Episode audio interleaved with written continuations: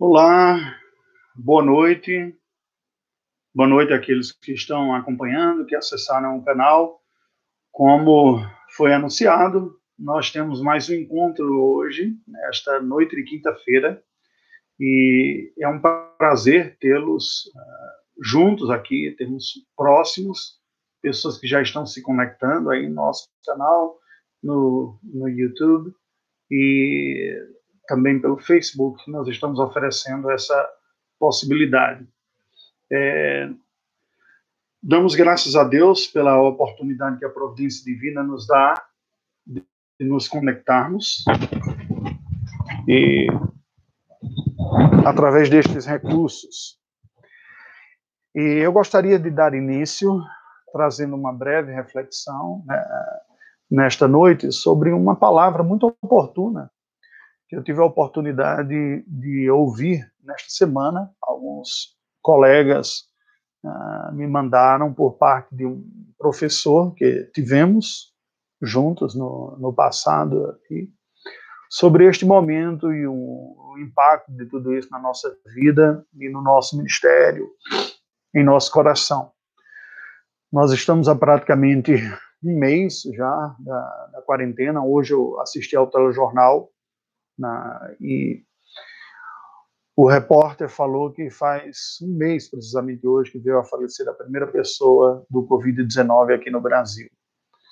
Os números continuam subindo, e isso parece ser um tema exclusivo né, dos meios de comunicação. Certamente não é saudável que seja um tema exclusivo ao nosso próprio coração.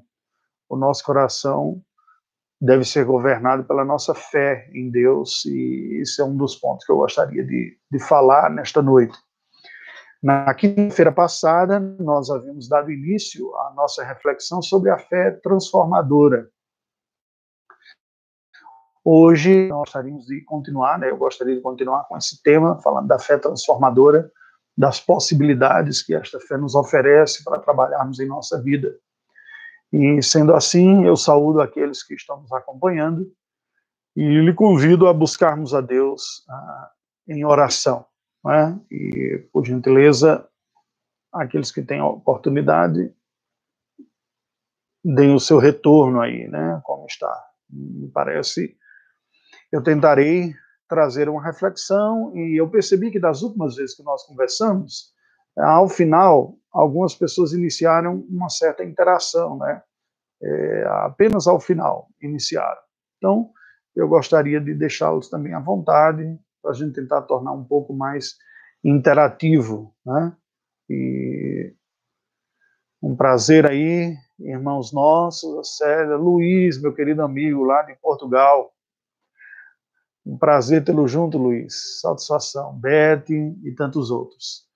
Um prazer estarmos juntos. Vamos buscar a Deus em uma palavra de oração nesse instante? Deus bendito, nós estamos diante da tua presença. Nós somos criaturas tuas, somos teus filhos também. E nesse instante queremos colocar acima de tudo nossa vida e o nosso coração diante de ti. O nosso, pessoalmente, que a ti te buscamos em oração, o coração de tantas pessoas queridas e conhecidas, atribuladas, Muitas vezes nós nos sentimos, especialmente nesses dias, debaixo de um efeito de ansiedade, com a nossa rotina tão alterada, Senhor Deus, as coisas mudaram significativamente para nós, com uma série de implicações, mas certamente elas não mudaram para ti. Tu continuas sendo Deus soberano, bondoso, governante de todo o universo. E por isso nós louvamos o teu nome, pedimos que tu nos assistas tu venhas ao nosso encontro neste momento, tu falas ao nosso coração, pela tua palavra, mediante a ação do teu Espírito.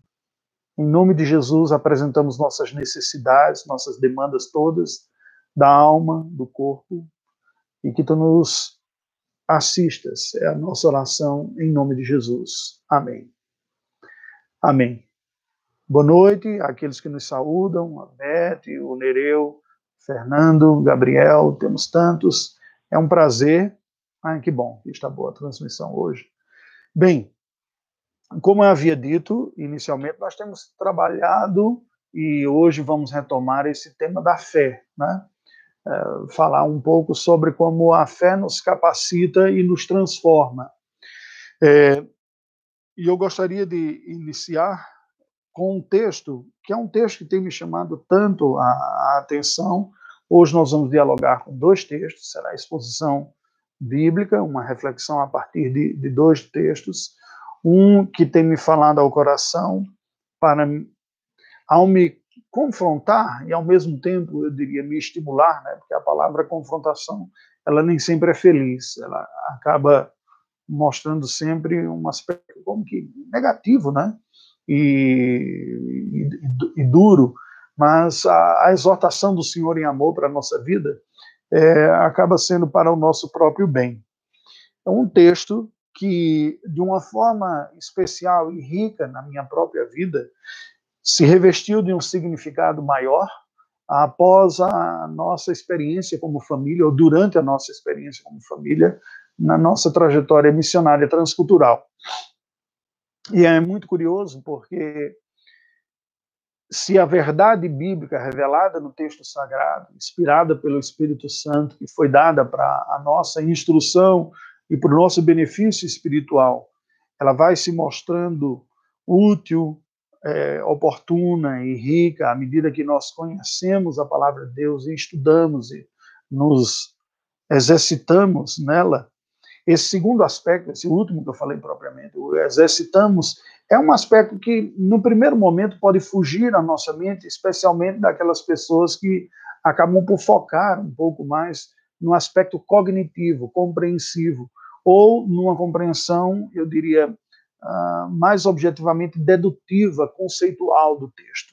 É, este é o caminho ordinário, nós entendermos a, a voz de Deus, a palavra de Deus para a nossa vida, o Senhor que inspirou a sua palavra, mediante a ação do seu Espírito, é o Senhor que nula dá, nula dá compreensão pelo Espírito Santo, à medida que nós fazemos os exercícios na dependência de Deus mesmo, de reflexão bíblica, de análise do texto, análise gramatical, a análise sintática, nós estudamos sobre seus, os objetos, os predicados, e vamos entendendo o conceito, a ideia que Deus transmitiu. Porém, é, a verdade é que, à medida que nós também nos esforçamos para, sinceramente, colocarmos em prática aquilo que nós aprendemos, e que nós olhamos esse texto bíblico como sendo um instrumental da parte do Senhor, acima de tudo, para uma vida e um relacionamento com Ele, há algumas mudanças.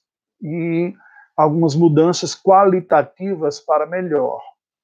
Porque precisamente esse texto nos foi dado, e isso é dito, nós conseguimos perceber desde os dias do Antigo Testamento, quando Deus, ao entregar pela primeira vez, e que foi a Moisés, os textos iniciais, ele diz: olha, esta, olha, esta lei, ela foi dada para o seu bem, para que Israel você experimente esta verdade, né? E você experimente a vida com o Senhor Deus. Este ponto vai ficando claro desde o início. Você tem no texto de Deuteronômio, que é a repetição resumida da lei, aplicando aspectos. O Senhor Deus vai dizer no texto clássico, né, o segundo discurso de Moisés, a partir do capítulo, final do capítulo 4, versículo, capítulo 5, início verso 6, o início do capítulo 6, ele nos diz assim: estes, pois, são os mandamentos, os estatutos e os juízos que mandou o Senhor teu Deus, e te ensinassem para que os cumprisses na terra que passas a possuir, para que temas ao Senhor teu Deus e guardes todos os teus estatutos e mandamentos, que eu te ordeno, tu, teu filho, filho do teu filho, todos os dias da tua vida, e que teus dias sejam prolongados. Ouve, pois, Israel, o famoso chamado bíblico à audiência prestar atenção às palavras de Deus, é o que o Senhor tem para a nossa própria vida. Ouve, pois, Israel, e atenta em cumprir-lhes, para que bem te suceda e muito te multipliques na terra que mana leite e mel, como te disse o Senhor teu Deus. Ouve, Israel, o Senhor nosso Deus é um único Senhor. Amarás, pois, o Senhor teu Deus de todo o coração, de toda a tua alma e de toda a tua força. Estas palavras que hoje te ordeno estarão no teu coração Tu as inculcarás a teus filhos, e delas falarás assentado em tua casa, e andando pelo caminho, ao deitar-te e ao levantar-te. e também as atarás como sinal na tua mão, e te serão por frontal entre os olhos, e as escreverás nos umbrais da tua casa e nas tuas portas. O que, é que nós percebemos dessas palavras do Senhor aqui? Obviamente há um caráter instrutivo, e isso vai, isso fica claro em todo o, o texto bíblico, está dizendo de que tinha nos dado a lei para precisamente para que nós experimentássemos essa vida, para que fossem abençoados pelo Senhor. Ele mesmo vai dizer mais adiante: amarás, pois, o Senhor teu Deus e todos os dias guardarás os seus preceitos, estatutos e juízes. Considerai isso, não falo como a, com os vossos filhos, que não conheceram nem vida a disciplina do Senhor. Considerai a grandeza do Senhor, capítulo 11, né, Deuteronômio. A sua poderosa mão, seu braço estendido e sinais. Guarda, pois, os mandamentos, versículo 8, que hoje te ordeno, para que sejais fortes e entreis e possuais a terra, e por aí vai. Quando o profeta Moisés diz: Olha, como é que os povos saberão que nós somos uma nação abençoada? Não é precisamente em que, pelos teus estatutos, nós te conhecemos e experimentamos a tua vontade na nossa vida. Este é o ponto. O caráter instrutivo da lei de Deus ele é importante e, precisamente, os cristãos ortodoxos, bíblico-ortodoxos, acabam dando esta ênfase maior na compreensão porque é assim que Deus fala com seres racionais, criaturas que ele criou a sua própria imagem e semelhança, criaturas que foram criadas à imagem de Deus, portanto, com uma capacidade reflexiva, compreensiva, analítica, como Deus nos fez. Deus então fala conosco. Entretanto, o conhecimento, a compreensão não é o objetivo final da fé cristã. Eu diria que seria uma espécie de objetivo intermediário muito mais como uma plataforma ou como uma catapulta. Está muito mais relacionado ao potencial que ele tem a nos dar. Tem a ver com o meio que Deus se utiliza para cumprir a sua boa vontade e desenvolver a piedade na nossa própria vida. E com piedade, um termo comum no meio religioso, piedade significa a prática cristã. O piedoso, a pessoa piedosa é precisamente aquela pessoa que é sincera em experimentar a sua fé, em aquilo que aprende, buscar, praticar. Né? Nós temos termos bíblicos como é, o sábio, né, que apresenta. O sábio, precisamente, é o piedoso. É aquela pessoa, não é o inteligente. A distinção de sábio para inteligente é basicamente aquilo que um dos meus filhos falou de uma forma tão simples, né? Diz inteligente é aquele que conhece um conteúdo, o sábio é aquele que sabe aplicar, é que sabe experimentar na vida. Aí consiste a verdadeira piedade. A verdadeira piedade é transmitir em ações concretas o conhecimento que nós adquirimos. Nós, como conservadores, tendemos a dar uma ênfase na parte cognitiva e preocupa-me até se isso venha a ser o único a objeto, né, o único produto que a gente vai oferecer como religião. Nestes dias em especial que nós estamos confinados, nesse sentido, estamos privados da celebração, da experiência é, coletiva da adoração, desta comunhão próxima, de olharmos pessoas olhos nos olhos, tocarmos a pele, adorarmos juntos como igreja, isso não é possível. Nós procuramos, de alguma maneira, suprir isso, se a gente se nós temos um grupo mais reduzido, nós podemos criar algumas salas de discussão, né, com aplicativos e, e interfaces que os computadores e celulares nos oferecem, que tornam possível essa interação. Ela não tem a mesma proximidade do, do calor humano, nós não temos o toque, não estamos próximos para poder orarmos com as pessoas, mas conseguimos interagir. De alguma maneira, esses recursos, é, nós podemos interagir, nós saudamos as pessoas. Boa noite, boa noite, graça e paz, é um prazer estar aqui. E, é, opa, né, e alguns, algumas dicas técnicas, né, até que diziam um pouco a luz do, do seu rosto, estou lendo, né? Então, nós temos alguma medida de interação mas nós somos privados da, dos ambientes coletivos. E aí podemos, em situações como essa, mais uma vez cair na tentação de focar no conhecimento. Bem, o meu propósito hoje é refletir com vocês e pensarmos juntos um pouco aqui como a fé pode ser um elemento transformador para a nossa própria existência. E eu gostaria de, de dar início no texto que nós paramos na semana passada, concluindo as reflexões e considerações finais que o apóstolo João faz na sua primeira carta, no capítulo número 5. Então, retomemos aí, eu presto, peço a sua atenção para esta reflexão, quando João, concluindo a sua primeira carta, que tem cinco capítulos, cinco capítulos apenas, nos diz a partir do versículo 18: Sabemos que todo aquele que é nascido de Deus não vive em pecado, antes aquele que nasceu de Deus o guarda e o maligno não lhe toca. E aí, rememorando, né, o que João está basicamente dizendo aqui é o seguinte: pecadores que experimentaram um novo nascimento, que tiveram da parte do Senhor a graça de ter um novo coração pela fé, é, estas pessoas têm o próprio Cristo presente na sua vida. A comunhão com Deus através de Cristo, a presença de Cristo, é, são os elementos que o refreiam de continuar como antes eram dominados é, pelo, pelo pecado na sua vida. Boa noite, Tonivaldo, pessoas entrando aí. É, refreiam de continuar sendo dominados. O próprio Cristo, a presença de Cristo, ele é o bom pastor que cuida das suas ovelhas, que está, e que nos impede de cair de volta numa prática do pecado. Aí os conceitos, né? Quais são os conceitos que nós temos relacionados aqui para nós refletirmos? Primeiro que a ênfase que João está dando aqui, o que ele está falando, diz respeito ao verdadeiro cristão, e também ele está explicando isso a partir da realidade espiritual experimentada pelo cristão. Nós não temos óculos para ver a realidade espiritual. Ninguém consegue enxergar o coração humano, só Deus sonda o coração humano e tem condições de saber o que se passa lá dentro. O que nós temos condições de fazer, podemos fazer e devemos fazer é avaliar a condição nossa própria, iniciando pela nossa própria, no exercício de uma autoanálise, de uma reflexão, a nossa condição espiritual a partir dos frutos. Então, é muito comum nessa época nós ouvimos pessoas dizer: ah, não julgueis para que vocês não sejam julgados.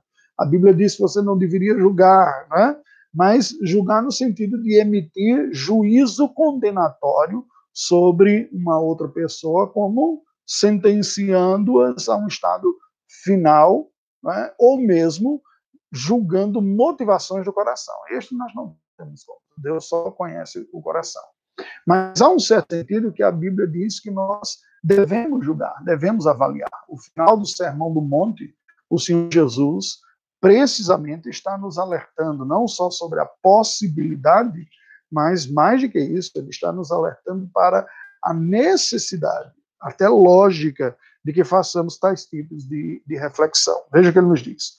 Todo aquele, pois, que ouve estas minhas palavras e as pratica, será comparado a um homem prudente que edificou a sua casa sobre a rocha, caiu a chuva, transbordaram os rios, sopraram os ventos, deram contra aquela casa, que não caiu, porém foi edificada sobre a rocha e todo aquele que ouve estas minhas palavras e nas pratica será comparado a um homem sensato que edificou sua casa sobre a areia.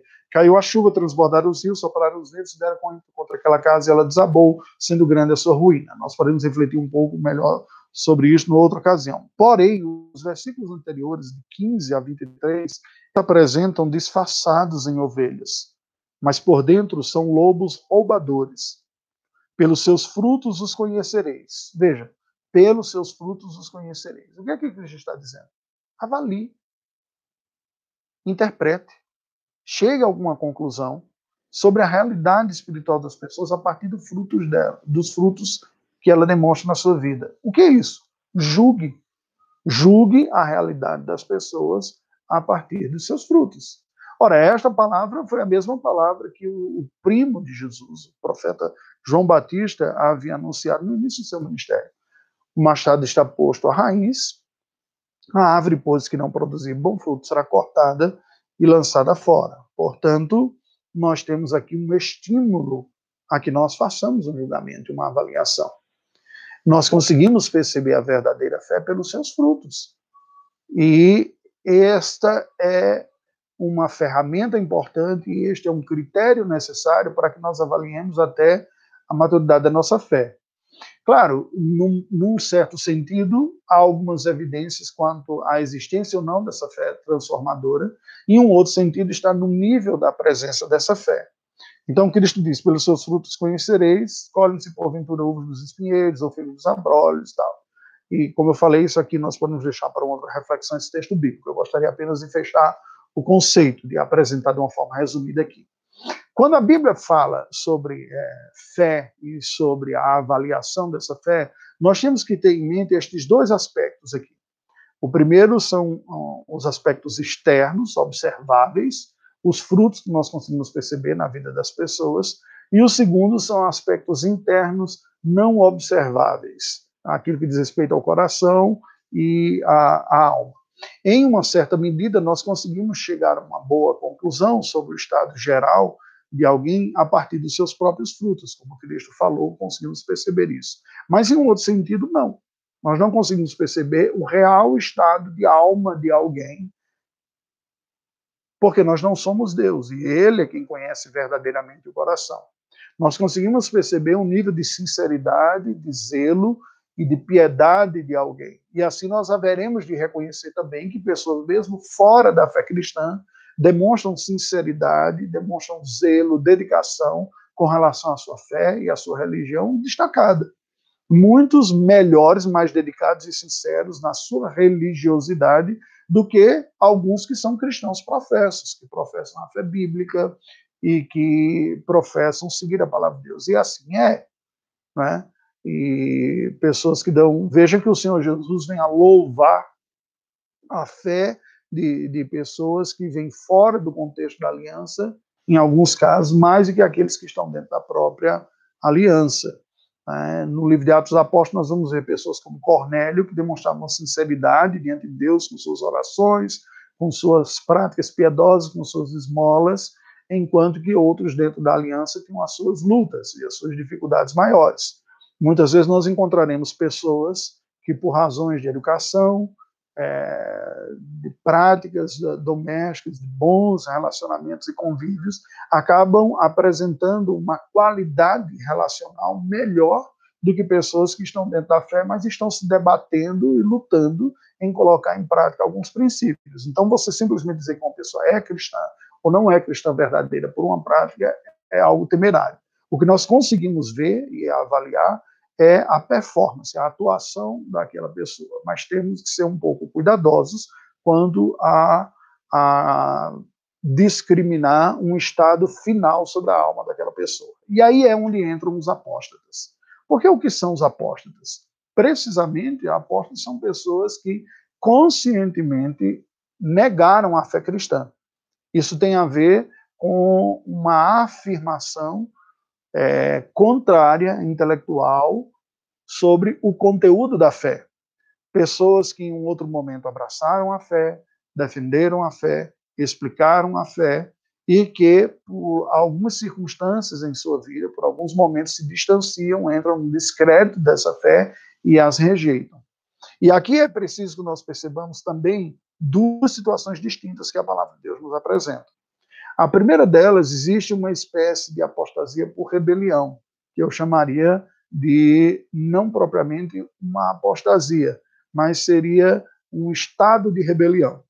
Então, quando alguém é encantado por alguma promessa pecaminosa na sua vida, abraça aquilo, é? um, pode ser uma prática moral, imoral, melhor dizendo, pode ser uma tentação de correr atrás de algo é, que supostamente lhe daria maior segurança, porque lembremos, os ídolos são precisamente aquelas coisas que nos que conquistam o nosso coração quando nós passamos a acreditar que é, elas vão nos dar maior felicidade, nós encontramos mais prazer nisso do que Deus, elas vão nos dar maior segurança, nós confiamos mais nisso do que em Deus, ou elas, elas se apresentam para nós como uma coisa, uma realidade mais poderosa, nós tememos mais isso do que Deus. Então, um ridículo vírus pode se tornar um ídolo na vida de alguém. Pessoas que entram em pânico, estão desesperadas por causa de, de um ser que nem vivo é, né, acabam demonstrando pela via negativa uma crença, uma adesão, um estado de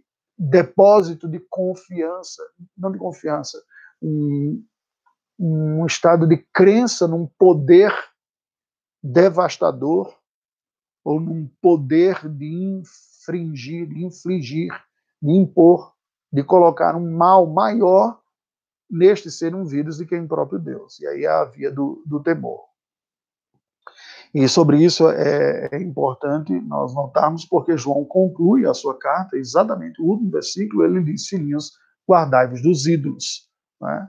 Aqueles ídolos de metal, estátua, de gesso, madeira, pedra, gesso, seja lá o que for, eles são ridículos. Eles têm a ver com aquele tempo primitivo da humanidade em que você demonstrava em um objeto uma concretude objetificada a sua fé, mostrando isso uma tremenda infantilidade, que é a necessidade de dar concretude a um elemento puramente transcendental, que é não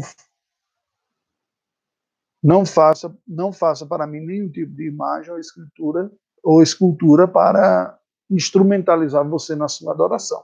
Mas a primeira, o primeiro mandamento vai na natureza. E ele é mais profundo, quando Deus diz: "Não tereis outros deuses diante então, é a verdade de que nós colocamos substitutos, verdadeiros seres, e que ocuparão espaço no nosso coração. Quando há uma rejeição objetiva disso, consciente e clara, esta é a apostasia clássica. É, são o caso de pessoas que estudaram, refletiram, ou passaram por experiências em sua vida e os rejeitam. Agora, a rebelião, como eu coloquei, isso tem a ver com um estado moral de rejeição. Dentro disso, você tem um exemplo clássico no filho pródigo, que abandona. Alguém que olha e diz: Olha, eu entendo, eu criei é, nisso, eu sei o que, é que a, Bíblia diz, o que, é que a palavra de Deus diz, o que a igreja diz, mas isso não serve para mim, não. Eu quero seguir a minha vida e veja que nesse sentido nós temos a, uma apostasia. Agora, dentro do coração é que se processa a grande diferença. Pessoas que experimentaram o novo nascimento, que nasceram de Deus, que creram no Evangelho, que foram transformadas na sua natureza, que foram libertas da escravidão do pecado, não estão imunes a grandes quedas na sua vida, a grandes tentações na sua vida, a grandes erros e nem mesmo desvios. Vocês todos sabem do exemplo clássico, a maioria de vocês sabem, pelo menos, né? do exemplo clássico do rei Davi, um homem segundo o coração de Deus, piedoso, sincero, né, mas por uma série de fatores, em algum momento da sua vida, a, a sua guarda abaixa, ele se vê seduzido por uma mulher e aquele prazer da intimidade com aquela mulher toma conta do seu coração e cega, ao ponto dele achar que não tem problema nenhum, que ele pode seguir com aquilo e que vai ser abençoado, talvez até por algumas razões. Isso tem o seu efeito colateral. Nós podemos falar de uma apostasia? Não. Não houve uma negação consciente da fé ali. Houve uma rebelião. Pelos frutos conhecereis. Conhecereis o quê? Você vai dizer que a pessoa não é cristã? Não. Você vai conhecer o estado que ela se encontra. Um estado de rebelião. Um estado de pecado e desobediência. Dentro do coração nós não temos como ver. Mas nós temos como ver fora e conseguir fazer um recorte e entender este momento da vida da pessoa de, de rebelião. Já os apóstolos que João vai dizer, olha, não orem por esse, por esse eu que vos orem, que nem orem, porque eles cometeram um pecado para a morte, e são a parte daqueles textos bíblicos, juntamente com os evangelhos e o texto de Hebreus, falam de pessoas que tiveram um nível de um conhecimento, de uma experiência mais rica, mais profunda, de maneira que viram incontestavelmente a ação de Deus através de Jesus Cristo, e por amarem mais a glória dos homens do que a glória de Deus, e por amarem mais a sua própria satisfação, seus desejos, sua posição, estas pessoas não vêm a render a Cristo e ultrapassam o limite perigoso de se manterem céticos, eles passam a conscientemente agir contra as evidências que têm dentro da sua própria mente e do seu coração de que Cristo é o verdadeiro Senhor, que a fé é verdadeira e rejeitam. Ainda assim, é difícil nós percebermos quando que isto ocorre do ponto de vista transcendental, dentro do coração, na vida das pessoas, quem ultrapassou essa linha. Porque, como falei, pode haver uma postura do filho rebelde aqui, do adolescente rebelde que xinga, reclama, diz que não quer mais saber das coisas, que vou sair da sua casa, vou tirar o seu sobrenome da minha vida. É né? um período de rebelião no qual o rebelde não quer se identificar mais com a sua identidade familiar. Um período de cegueira do pecado, que a pessoa nega momentaneamente ou circunstancialmente estas verdades em suas vidas, mas sendo de Deus, estas pessoas experimentarão um quebrantamento. Deus não as deixará entregues à sua própria sorte.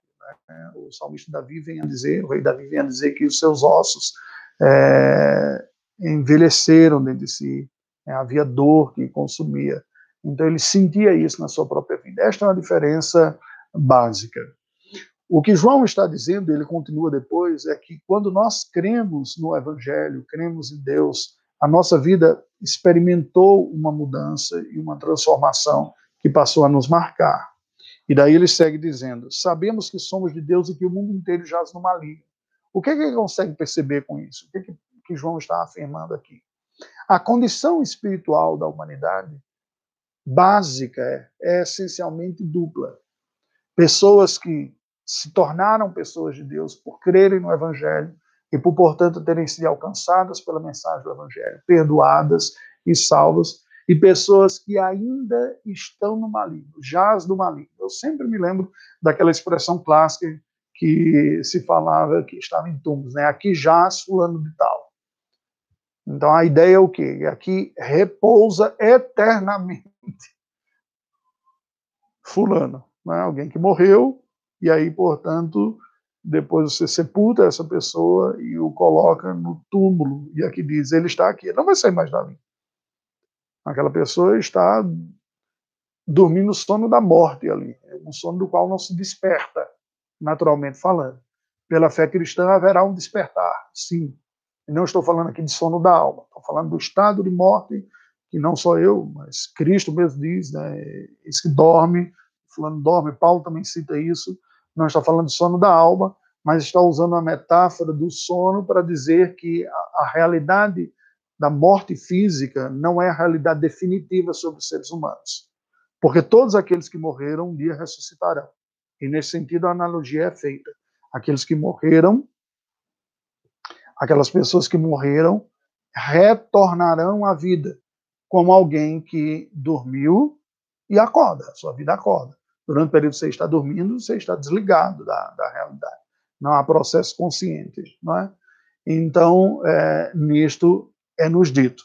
O que, que João está dizendo aqui? Que basicamente a humanidade, sem o Evangelho, sem o Espírito Santo, dorme o sono da morte espiritual. Aquilo que Paulo ah, vai explicar aos Coríntios, dizendo: Ele vos deu vida, estando vós mortos vossos delitos e pecados. Sem a crença no Evangelho, a ação do Espírito Santo no coração, todos jazem no maligno. Ou seja, todos estão repousando o sono mortal espiritual. É como se nós estivéssemos diante de zumbis, verdadeiros zumbis, pessoas que o corpo está se movendo, mas a alma morreu, não, não está viva. Eles, nós sabemos disso. Ou seja, pelo Evangelho, nós percebemos que não existe uma espécie de degradê espiritual, de tons diferentes de condição espiritual, escalas evolutivas diferenciadas, mais atrasado, mais evoluído, no que tange ao estado de sua alma. O estado da alma de alguém é ou morte ou vida. Ou estão espiritualmente mortos, dormindo o sono da morte, ou estão espiritualmente vivificados, renovados, nascidos de novo pelo Evangelho. E o que é que João está dizendo? Nós sabemos que somos de Deus. Nós sabemos, porque experimentamos a vida nova que o Evangelho nos traz, uma nova alma. Eu penso que possivelmente essa seja, este seja um dos aspectos mais poderosos que marcam o início da vida cristã, ao ponto de João escrever mais uh, anteriormente, no capítulo 2, o seguinte: versículos 12 a 14. Filhinhos, eu vos escrevo porque os vossos pecados são perdoados por causa do seu nome. Pais, eu vos escrevo porque conheceis aquele que existe desde o princípio, jovens, tal. filhinhos de novo, marcando o início da vida cristã. Eu vos escrevi porque conheceis o Pai. Então veja que duas marcas aqui desta vida inicial. Ele diz: vossos pecados são perdoados e conheceis o Pai. É esta certeza de que nós tivemos o perdão dos nossos pecados em Jesus Cristo esta certeza de que nós conhecemos Deus como nosso Pai, que marca o início da nossa vida cristã e faz toda a diferença. Estas certezas serão mais claramente percebidas com pessoas que passaram por um processo consciente mais agudo e profundo de ignorância do Evangelho para conhecimento e crença no Evangelho. Quanto mais ignorante você fosse do Evangelho num período anterior de sua vida, a crença no Evangelho marca de forma mais aguda o contraste do antes e do depois, por uma razão simples. A ignorância oferecia o estado de perdição intelectual, o estado de perdição filosófica. Eu não sei se Deus existe, onde ele está, como encontrá-lo, como conhecê-lo. E o conhecimento do Evangelho aponta esta rota. Porém, esta verdade também se processa, e não com menor intensidade, no que diz respeito ao aspecto transcendental ou metafísico. Porque há pessoas que conhecem esse conteúdo do Evangelho, como nós estamos trabalhando os aspectos da fé aqui. Eu conheço o conteúdo, e para ser cristão eu preciso conhecer o conteúdo. Segundo, eu concordo com os argumentos que são, são ditos, eu entendo a logicidade delas e eu, eu tenho uma, uma concordância do que é proposto. E o terceiro, eu confio nisso daí. Então, pessoas que vêm a crer no Evangelho, mesmo já sabendo, mas durante muito tempo aquilo não era um, verdades de adesão de sua alma, de concordância de sua alma, também passam por essa experiência e por esse grande contraste. E por fim, João conclui aqui dizendo o seguinte: também sabemos que o Filho de Deus é vindo, ou seja, acima de tudo. Aqui poderia ser é, traduzido também como acima de tudo sabemos. Sabemos o que somos, sabemos que somos novos criaturas em Cristo, sabemos que somos de Deus agora, eu agora sou de Deus, Ele me alcançou, Ele me perdoou, mas acima de tudo, nós sabemos que o Filho de Deus é vindo, ou seja, acima de tudo, desde que nós cremos que Deus mandou o seu Filho, ele veio para a terra, ele encarnou, ele se fez gente, ele cumpriu a lei em meu lugar, ele ofereceu-se a si mesmo como sacrifício em meu lugar, ele morreu, ele ressuscitou, ele subiu aos céus. Estes dados históricos sobre o Filho de Deus, acima de tudo, quando nós cremos nisso, olha como ele diz, e nos tem dado entendimento para reconhecermos o verdadeiro. A obra de Cristo, a sua ação, a sua vida, a sua obediência ativa, passiva também, naquilo que ele se entrega e naquilo que ele faz. O cumprir positivamente a lei em meu lugar. O cumprir negativamente, no sentido de sofrer a punição da lei em meu lugar. Me deu uma compreensão de Deus o que ele produziu é aplicado na minha vida pelo poder do Espírito Santo, abrindo a minha mente e a minha compreensão do que eu precisava saber para conhecer Deus. É isso que ele está dizendo, nos tem dado o entendimento. Nós recebemos o entendimento a partir que cremos no Evangelho de quem Deus é, de quem é Cristo Jesus, ao ponto que diz, ah, recebemos a parte de Deus uma capacitação compreensiva, porque ele diz, para reconhecermos o verdadeiro. E aqui há dois aspectos ao aspecto de conteúdo, o evangelho, a obra que Cristo fez por mim, eu reconheço que ele é verdadeiro, que é o que eu preciso para conhecer Deus e para viver com Deus em comunhão consigo, portanto, reconhecer este verdadeiro, mas também existencial, metafísico, na alma. Eu agora achei, encontrei, fui achado. Você usa o verbo do jeito que você quiser aí, porque são os dois aspectos da verdade da, da regeneração. Né? Achei Deus e fui achado por Deus. Né? Eu achei porque fui achado e fui alcançado. Ele diz: para reconhecermos o verdadeiro. Pronto. A alma encontra sossego. Eu não estou mais tateando, como Paulo fala, tateando como quem busca encontrar. Eu achei em Cristo. Como Paulo escreve também escreve, a, aos Coríntios e diz que Deus se revela a nós na face de Cristo. E aí João conclui dizendo: estamos no verdadeiro em seu Filho Jesus Cristo. Estamos no verdadeiro. Essa certeza de que, ufa, finalmente eu achei Deus na minha vida. Eu sou dele, eu estou no verdadeiro, no caminho certo, nos braços de Deus, que é através do seu Filho Jesus Cristo. Ele diz: estamos no verdadeiro, em seu Filho, Jesus Cristo. Jesus, o Filho de Maria, Cristo, o Messias, o Salvador. E ele diz: Este é o verdadeiro Deus e a vida eterna. Por isso que quando Filipe disse, Senhor, mostra-nos o Pai, isso nos baixa, Jesus disse, Filipe, há tanto tempo tenho estado convosco que não me tenho conhecido. Aquele que vê a mim, vê o Pai. Como você me pergunta, me pede, mostra-nos o Pai, isso nos baixa? Olhe para mim e você vê. Eu sou o caminho, a verdade e a vida. Ninguém vê ao Pai senão por mim. Isso é um ponto importante, porque não se trata de desconsiderar os aspectos verdadeiros ou os aspectos valorosos ou a piedade dos demais servos de Deus, os santos do passado. A própria instrumentalidade extremamente importante e necessária da mãe de Jesus, Maria, uma moça piedosa, que temente a Deus, que conhecia o Senhor, e por isso mesmo Deus providencialmente a preserva para usá-la como sendo o canal para trazer a salvação. Claro, é o seu Filho Santo que vem ao mundo. Ele não iria usar uma pessoa ímpia para fazê-lo. Do mesmo jeito que a graça de Deus preservou Noé nos dias do passado, quando a Bíblia diz: Noé achou graça diante do Senhor.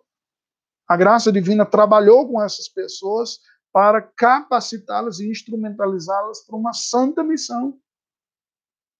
Agora, nós não podemos confundir a instrumentalidade de tantas destas pessoas com o ministério, perdão, com a vocação destas pessoas. A instrumentalidade de, Maria, de Pedro, Paulo, dos apóstolos, ainda que níveis diferentes, porque mãe Jesus só teve uma, mas foi genitora. É, mensageiros houve vários da parte do, do Senhor. Nós não podemos confundir isto com a importância essencial, única e exclusiva da obra redentora. A obra redentora é exclusivamente do Filho. E é isso que João está dizendo. Quando nós cremos nisso, quando entendemos o que o Filho fez, quem ele é, o mediador, o executor, o redentor de minha alma, isso traz aquela satisfação, porque diz: nós achamos o verdadeiro, encontramos e estamos no verdadeiro Deus. Ele é o verdadeiro Deus.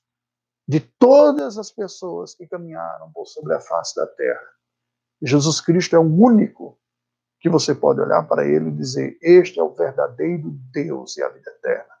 É homem, é ser humano, porque tornou-se e incorporou isso para sempre, mas é o único que é simultaneamente divino também.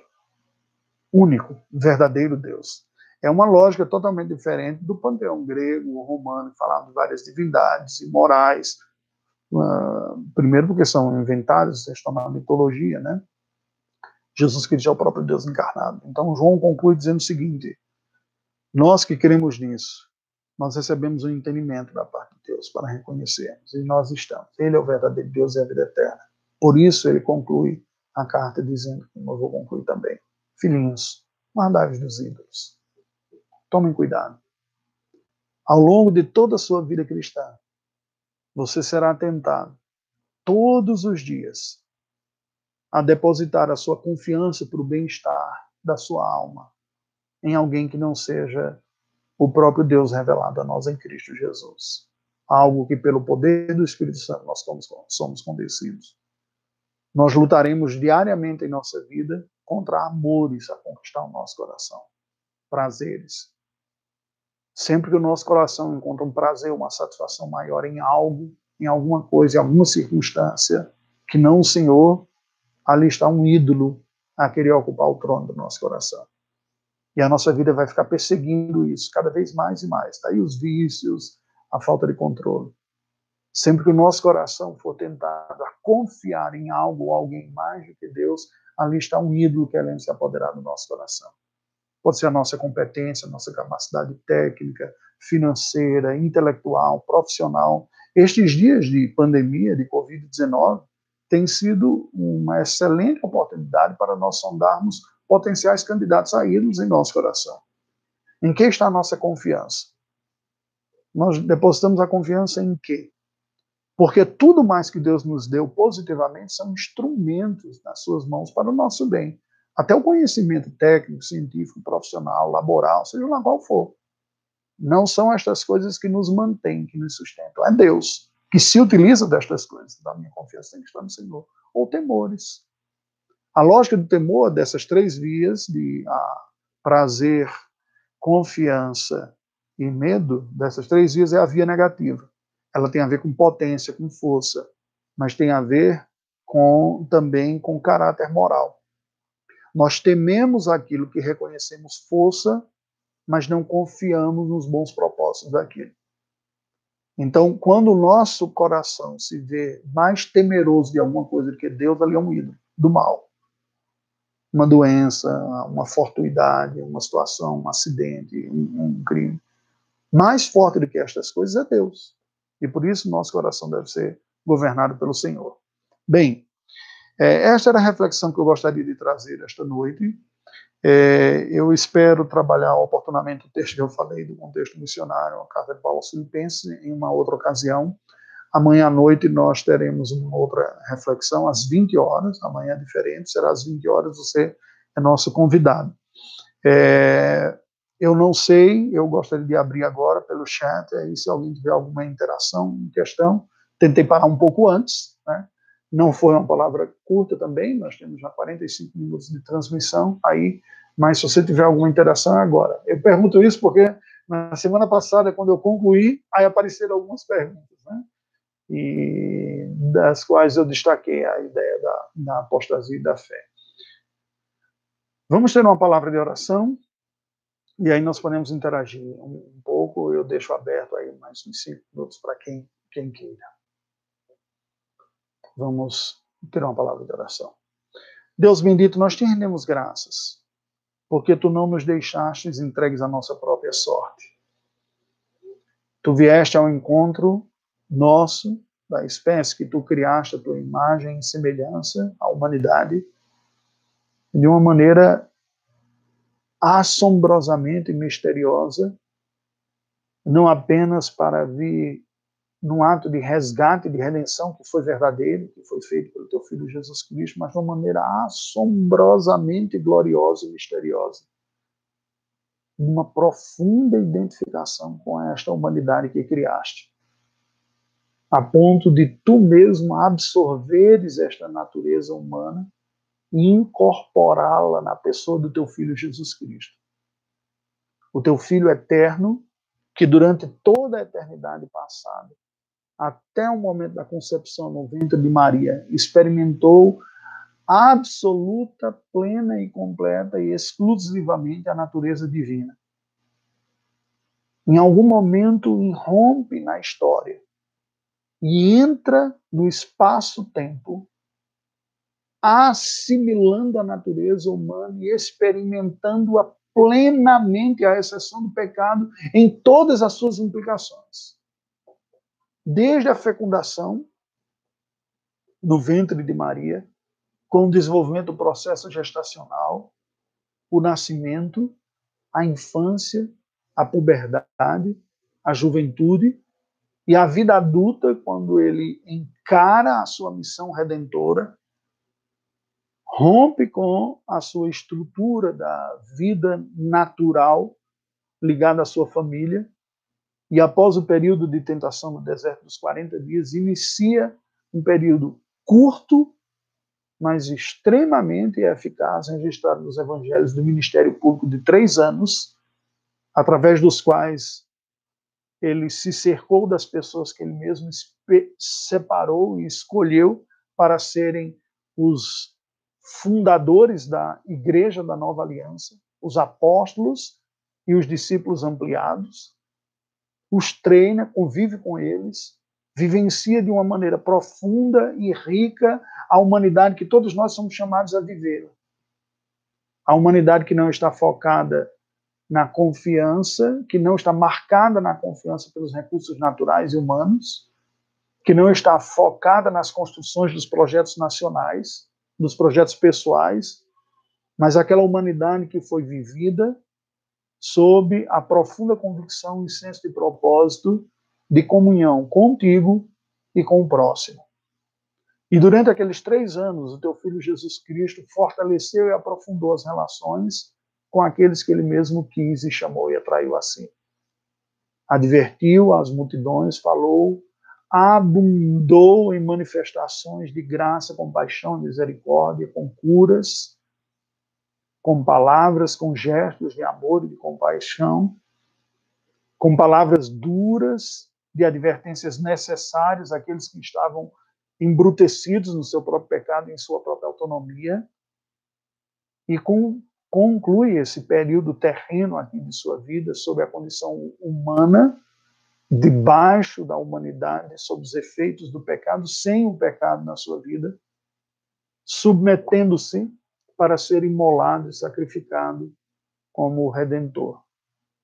Se submete à traição, a um julgamento injusto, a uma condenação terrível, à execução medonha na cruz do Calvário, se submete ao estado de morte por um período de três dias, experimentou a separação da sua nova realidade incorporada com, com a encarnação, a alma se separando do seu corpo, mas pelo poder do teu espírito, pelo poder divino que lhe é natural, pelo poder de direito de quem não conheceu o pecado e que, portanto, não podia ser retido pela morte, o teu filho Jesus volta à vida. E volta naquela transformação que foi inicial e uma demonstração, uma ilustração daquela que todos nós cristãos experimentaremos. Uma transformação completa, plena e gloriosa do nosso corpo, livrando de todos os efeitos do pecado, das deficiências, das nossas defesas próprias, da decomposição, da degeneração do corpo, ele volta glorificado. E ainda convive durante o período de alguns dias, algumas poucas semanas aqui com a sua igreja, com os discípulos, até que regressa aos céus e vai à tua presença. E os discípulos testemunharam, olhando para os céus, essa ascensão.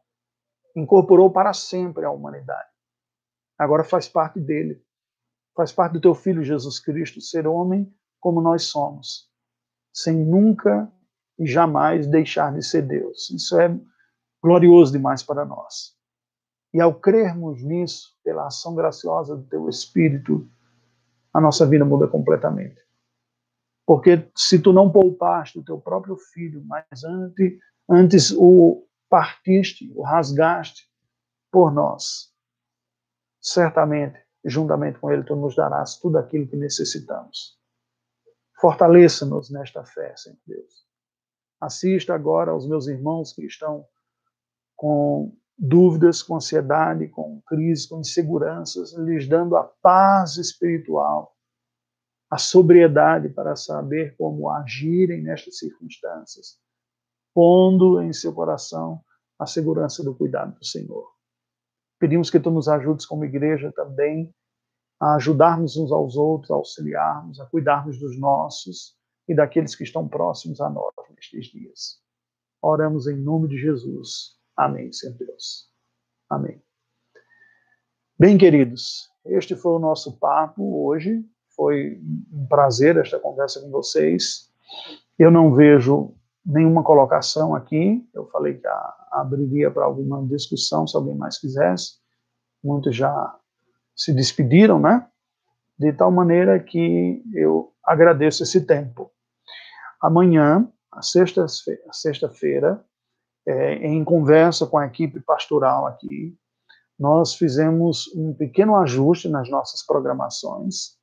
Eu estarei com vocês todas as quintas-feiras, às sete e meia, uma transmissão ao vivo, como estou fazendo agora, mas também todas as sextas-feiras, às 20 horas, nós também teremos. Os sábados, nós temos conversado com a diretoria da Mocidade para ver as oportunas a, ações, atuações e programações. Todos os domingos também, neste canal do, do YouTube, meu canal pessoal, às 9 horas nós teremos uma aula, na verdade uma palestra, esse formato de palestra, de escola dominical. E mais uma vez eu lhe convido a, no domingo, acessar os canais da, do YouTube da primeira igreja presbiteriana de Belo Horizonte, onde na ocasião do que seria o culto público, nós estaremos oferecendo a transmissão do sermão. Não é culto, porque nós não, não tem como cultuarmos como igreja através dos recursos da, da internet. Nós oferecemos a mensagem. A minha recomendação para você, pastoral, é que você junte a sua família, uns 15 minutos antes, 20 minutos antes, para orar, ler a Bíblia, cantar cânticos. O culto é presencial, é orgânico, é funcional, é pessoal. Então faça isso juntamente com a sua família. Né? Uns 15 a 20 minutos antes, tenha essa, este momento de adoração coletivo e incorpore no seu culto doméstico a mensagem bíblica que será transmitida pelo, pelo canal do, do YouTube. Então, nós oferecemos. Lá, onde tenho feito a transmissão, com uma pequena equipe que está produzindo, respeitando as orientações de distância. Nós temos um momento prévio, que não aparece no horário da, da, da transmissão, né, com uma oração, um canto, uma leitura bíblica, uma oração pelo Brasil, pelo mundo, pelos missionários. Nós temos um momento de edificação para se configurar um culto para a equipe que está fazendo. E, depois deste momento, nós iniciamos a transmissão na parte na série é, do Egito ao Sinai. Então você pode a, acompanhar lá. Não é? Divulgue, compartilhe nas suas mídias sociais. Né? Esta mensagem você pode compartilhar. Né? Se inscreva. Vamos orar, que Deus nos dê graça e nos fortaleça neste momento. Foi um prazer ter estado com vocês. Viu? Até uma próxima. Deus assim nos permitindo, nos encontraremos. Um abraço.